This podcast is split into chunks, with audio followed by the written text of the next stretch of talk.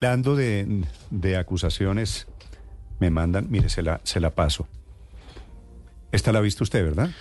Esta la lanzaron hace unos días. eh, acusan a, a mi esposa de supuestamente hacer parte de la interventoría del metro. La leo, la leo, ¿no? Porque digo yo, eh, a propósito de acusaciones, es decir, ha sido una campaña muy personal y muy de golpes bajos. La noticia, quiero preguntarle si es cierta, Carlos Fernando Galán y su esposa Carolina Deik recibieron millonarios contratos para el metro elevado y también participaron en el descalabro de Hidroituango.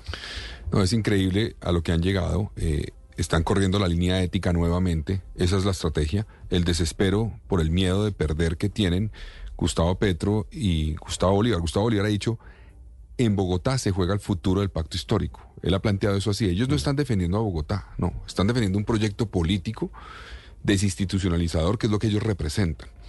Y entonces están aplicando todo tipo de estrategias de guerra sucia, se lavan las manos a veces, dicen yo no tengo nada que ver con eso, pero difunden sus redes, sus influenciadores, sus equipos, ese tipo de noticias que no tienen ningún sustento.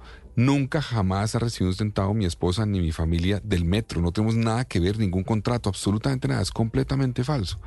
Pero el problema de las redes sociales muchas veces es que divulgan una noticia, eh, inclusive cuando pues la respuesta es contundente, tiene más eh, alcance el ataque eh, y la calumnia. Entonces es lamentable lo que están haciendo, pero creo que se les están viendo las costuras, están angustiados por lo que está pasando y la gente ya no les cree. No les cree por lo que vimos esta mañana también, porque este gobierno se dedica a decir cosas, nunca a cumplir, se dedica a prometer, a incumplir. ¿De qué me habla? ¿De los, de los pues, taxistas? por ejemplo, lo que ha hecho con el caso de los taxistas y con todos los sectores. Uno puede ver lo que está haciendo el presidente en Bogotá, recorrer Bogotá, ofrecer seis sedes de la distrital en medio de las últimas semanas de campaña.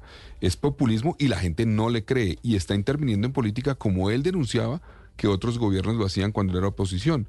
Entonces, eso en cierta forma pues me está sirviendo, ¿sabe? Porque la gente se da cuenta lo que representan, lo que están haciendo, el riesgo que hay este 29 de octubre y por eso la gente nos está acompañando y creo que nos va a acompañar el 29. Doctor